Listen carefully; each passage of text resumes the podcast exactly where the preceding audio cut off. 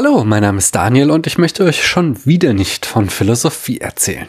Aber wir nähern uns ihr versprochen. Heute geht es um Aristoteles Leben. Richtig viel wissen wir nicht über Aris Leben. Es gibt zwar ein paar Biografien aus der Antike, aber HistorikerInnen sind sich einig, dass sie weitgehend spekulativ sind. Fest steht, dass Aristoteles 384 vor Christus in Stagira geboren wurde. Das war eine Kleinstadt im ionischen Teil Griechenlands. Angeblich soll er deswegen den Spitznamen der Stagirit gehabt haben. Ihn nach dem Kaff zu benennen, aus dem er kam, gibt Aristoteles etwas bizarr provinzielles. Du nennst ja nicht jemanden, der aus einer Großstadt kommt, nach seinem Ort, sondern das ist immer in so Kontexten wie, guck mal, da kommt Günni der Stolberg Lager. Der Name Aristoteles übersetzt soll wohl so viel wie der beste Zweck bedeuten. Aristoteles Vater hieß Nikomachos, aber das ist nicht der Nikomachos, nach dem das berühmte Buch von Aristoteles über die Ethik benannt ist. Da kommen wir später noch zu. Nikomachos war der Leibarzt des Königs von Mazedonien, wie ist der? Amintas III.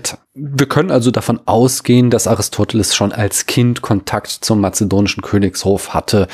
Das sollte sich später für ihn auszahlen, wie wir noch sehen werden. Wir gehen weiterhin davon aus, dass Aristoteles Vater als Mediziner wahrscheinlich für den wichtigsten Unterschied zwischen dem späteren Philosophen und seinem Lehrer Platon mitverantwortlich ist. Während Platon nämlich in seinem Herzen Mathematiker war, war Aristoteles im Grunde Biologe. Aristoteles war vielmehr an lebenden Dingen interessiert als Platon. Platon wollte die ewigen, unveränderlichen Formen in der Welt erklären, Aristoteles hingegen die ständige Veränderung in der Natur. Er wollte Gründe dafür finden. Doch zunächst ging es für unseren Biologiker in eine andere Richtung weiter. Als Aristoteles 13 Jahre alt war, starben seine beiden Eltern. Stagira wurde übrigens später im Krieg mit Mazedonien erobert und zerstört. Angeblich ließ Aristoteles seinen Einfluss spielen, als wäre er Helena Bonham Carter in The Crown und setzte sich bei König Philipp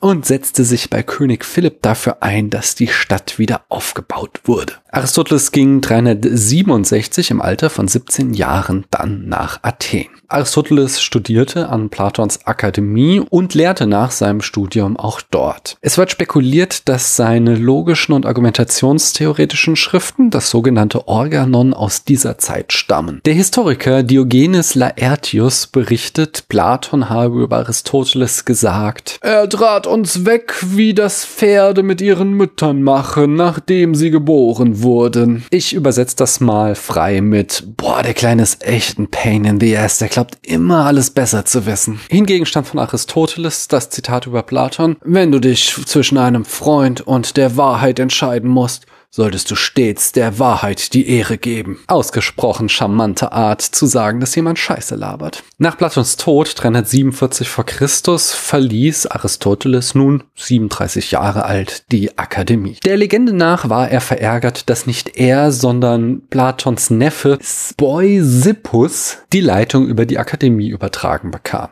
Spoisippus. Was ein Name. Als hätte sich den jemand für den Willen dieser Geschichte ausgedacht. Anyway, ein anderer Grund für Aristoteles Abgang war sicherlich, dass die Stimmung in Athen Mazedonien gegenüber immer angespannter wurde. Denn, wie wir in der letzten Folge sahen, schwand Athens Macht in Griechenland mehr und mehr, während Mazedonien zur dominierenden Kraft wurde. Jedenfalls fand Aristoteles, dass es nun an der Zeit sei, tschö zu sagen. Er ging nach Assos, einem kleinen Kaff in Kleinasien, der heutigen Türkei. Ein alter Schulfreund aus der Akademie, Herr Meyers, war hier Herrscher. Und passenderweise war der auch ein Verbündeter Mazedoniens. Aristoteles beschäftigte sich hier weiter mit Philosophie, aber aus dieser Zeit stammt auch der Beginn seiner biologischen Forschung. Nachdem Ari drei Jahre dort gelebt hatte, starb Herr Meyers, was der Philosoph zum Anlass nahm, seinen Hut zu nehmen, nach Lesbos überzusetzen und dort sein neues Domizil zu errichten. Auf der Insel forscht Aristoteles weiter zusammen mit seinem Schüler Theophrastus mit den Schwerpunkten Zoologie und Botanik. Dem Namen der Insel zum Trotz heiratete Aristoteles hier ganz heteronormativ zum ersten Mal und zwar Pythias, die Nichte von Hermaias. Mit Pythias bekam Aristoteles eine Tochter, die er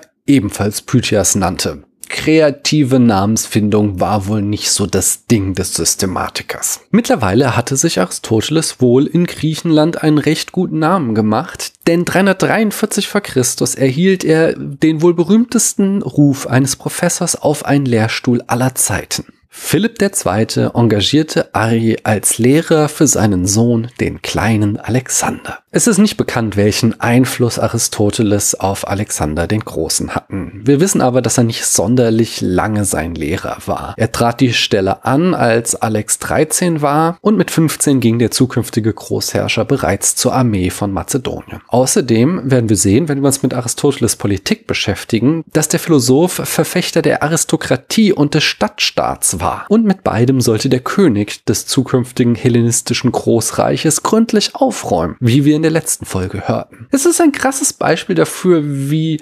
langsam Philosophie gerne in der Theoriebildung ist. Denn offensichtlich war Aristoteles blind für die Umwälzung, die vor seinen Augen stattfand und sang ein Loblied auf den Stadtstaat, mit dem es nun bald zu Ende sein sollte. Was Aristoteles zwischen 341 und 335 vor Christus machte, wissen wir nicht. Wahrscheinlich blieb er weiter in Mazedonien, entweder am Hof oder in seiner Heimatstadt Stagira. Wahrscheinlich trank er viel Wein. Und Vielleicht aß er auch ein paar Oliven. 335 taucht Ari dann wieder in den Geschichtsbüchern auf. Hier kehrt er zurück nach Athen. Nach der Zerstörung Thebens, ihr solltet euch wirklich meine letzte Folge reinziehen, hatten die anderen Griechen ihre Probleme mit Mazedonien wohl vorerst in den Schrank gelegt, so dass Ari gechillt in seine Wahlheimat zurückkehren konnte. Aristoteles nahm seine Lehrtätigkeit wieder auf, allerdings nicht an der Akademie, sondern an einer öffentlichen Schule, dem sogenannten Lyzeum. Am Lyzeum wurde in einem viel größeren Umfang gelehrt und geforscht als an der Akademie. Von Biologie über Mathe, Physik und Astronomie, Medizin,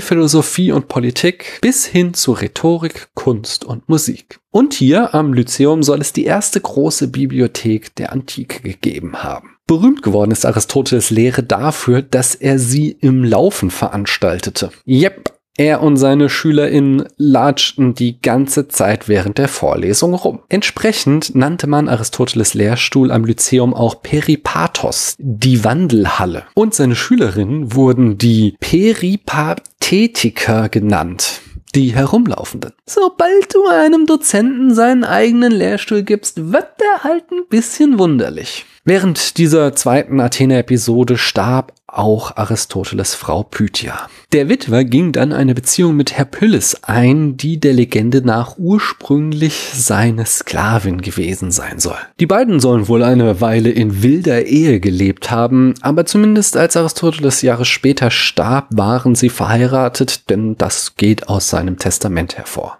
Jedenfalls hatten die beiden weitere Kinder, unter anderem auch Nikomachos, nachdem nun endlich die berühmte Ethik von Aristoteles benannt ist. Typischer Philosophie-Nerd-Move.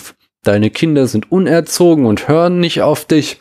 Schreib als erstes mal ein Buch darüber, was gut und was böse ist. 323 wurde es nach dem Tod von Alexander wieder ungemütlich für Mazedonier in Athen. Mit mittlerweile 61 Jahren sah sich der alte Mann gezwungen, noch einmal umzuziehen. Die Legende will, dass er gesagt haben soll, ich will verhindern, dass die Athener nach Sokrates sich ein zweites Mal an der Philosophie versündigen. Die Leitung des Lyzeums übernahm sein langjähriger Schüler und Freund Theophrastus. Aristoteles zog nach Chalkis, dem Geburtsort seiner Mutter, und lebte dort auf dem Anwesen ihrer Familie. So richtig konnte er seine Rente aber nicht genießen, denn schon ein Jahr später starb er dort im Alter von 62 Jahren, wahrscheinlich eines natürlichen Todes. Für uns beginnt das Abenteuer jetzt aber erst richtig. Nachdem wir dieses Vorgeplänkel nun abgeschlossen haben, tun wir so, als wären wir mittelalterliche Philosophiestudentinnen und beginnen, wie es über Jahrhunderte das Pflichtprogramm gewesen ist, ab der nächsten Folge mit Aristoteles Organon.